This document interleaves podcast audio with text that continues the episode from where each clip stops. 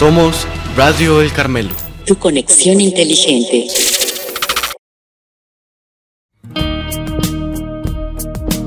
Quédate conmigo, Señor, para iniciar el día.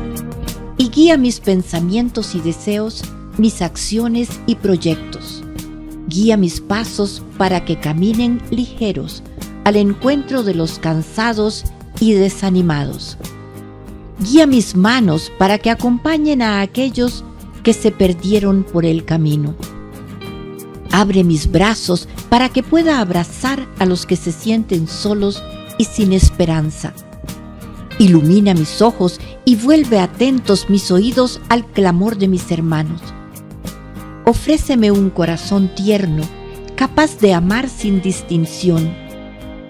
Coloca en tus manos nuestra tierra, nuestras ciudades, nuestro mundo azotado por la violencia, por las catástrofes, por las guerras y por las injusticias. Ilumíname, Señor, para que con tu gracia pueda abrir las manos para compartir lo que soy y lo que tengo, y con tu ayuda pueda ver la aurora de un mundo nuevo. Amén. Radio El Carmelo. Tu conexión inteligente. Presenta. Buenos días. Bienvenidos a Conexión Carmelo. Hoy es lunes 31 de mayo. Vamos a hablar sobre la humildad. Comencemos. Les saluda Hilda Gómez. Bienvenidos a Conexión Carmelo, el programa noticioso de Radio El Carmelo. La humildad es la conciencia que tenemos acerca de lo que somos, de nuestras fortalezas y debilidades como seres humanos, que nos impide por lo tanto creernos superiores a los demás. Los que son humildes no se sobreestiman ni maltratan a los menos favorecidos que ellos, desde el punto de vista social, económico o de educación.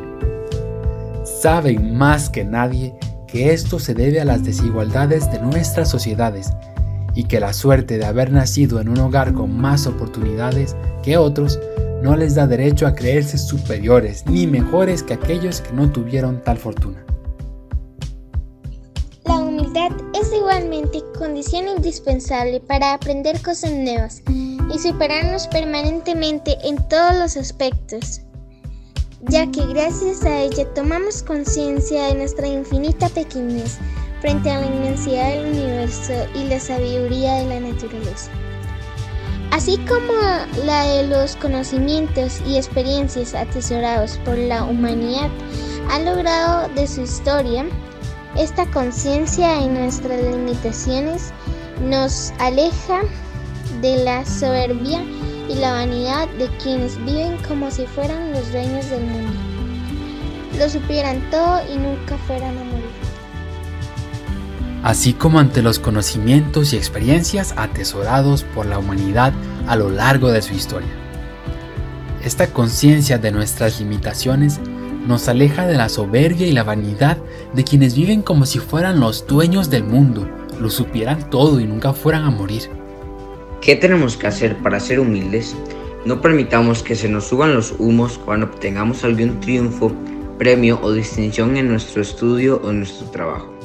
La inmensa satisfacción que ello representa es el premio en sí mismo y nos da para que nos creamos superiores al resto del género humano. Escuchemos con atención la siguiente historia. Un profesor de una prestigiosa universidad, muy respetado y temido por sus alumnos, debido a su gran dominio de los más diversos temas y su carácter autoritario, viajó una vez a Japón a entrevistarse con un famoso sabio que vivía retirado en una modesta casa de campo, dedicado al estudio y la escritura. El profesor en cuestión estaba acostumbrado a tener la última palabra en todo y desechaba con demasiada frecuencia las opiniones de los demás, a quienes intimidaba con su inmensa erudición, su petulancia y su arrogancia. En cuanto llegó a la casa del sabio, el profesor empezó a hablar del tema que iba a ser tratado en la visita. Hablaba sin parar, citando frases de famosos personajes a cada momento, refiriéndose a los innumerables libros que había leído y a las muchas conferencias que había dictado acerca de ese y otros tantos temas.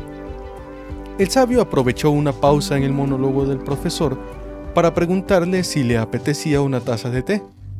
Este le dijo que sí y continuó con su hablada. Mientras el profesor hablaba, el sabio se dedicó a llenarle su taza. Comenzó echando el té poco a poco, primero hasta la mitad y luego hasta el borde de la taza. Pero al llegar allí no se detuvo, sino que siguió echando té y más té, con toda la naturalidad del mundo, hasta que el líquido se desbordó y comenzó a manchar el mantel. Todo esto lo hacía sonriendo y escuchando al profesor como si no pasara nada. El profesor no se dio cuenta al principio, pues estaba demasiado entretenido escuchándose hablar a sí mismo, pero en cuanto se percató después de un buen rato, quedó estupefacto. La taza está llena. Ya no le cabe más, gritó. Lo mismo te pasa a ti, le dijo el sabio con tranquilidad. Tú también estás lleno de toda tu erudición de todos los autores que citas, de todos los libros que has leído, de tus propias opiniones y tus ideas acerca de todo. ¿Cómo vas a poder escucharme o aprender algo de lo que yo pueda enseñarte si antes no vacías la taza? Impresionado por la lección que le acababa de dar este hombre, el profesor se propuso tener en cuenta a partir de ese momento la sabiduría de sus contemporáneos. Y ayer estuvo de cumpleaños Mónica Pauas de primer grado. Hoy Daniela Valle de cuarto grado. Muchas felicidades.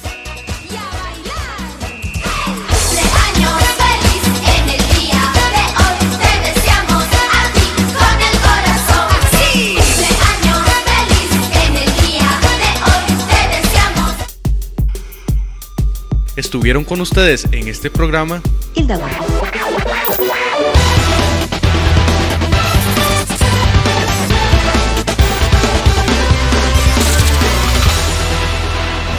Somos Radio El Carmelo. Tu conexión inteligente. Recuerda que ahora puedes escuchar este y otros programas por Apple Podcast, Google Podcast, Spotify y nuestro canal de YouTube. Búscanos como Radio El Carmelo.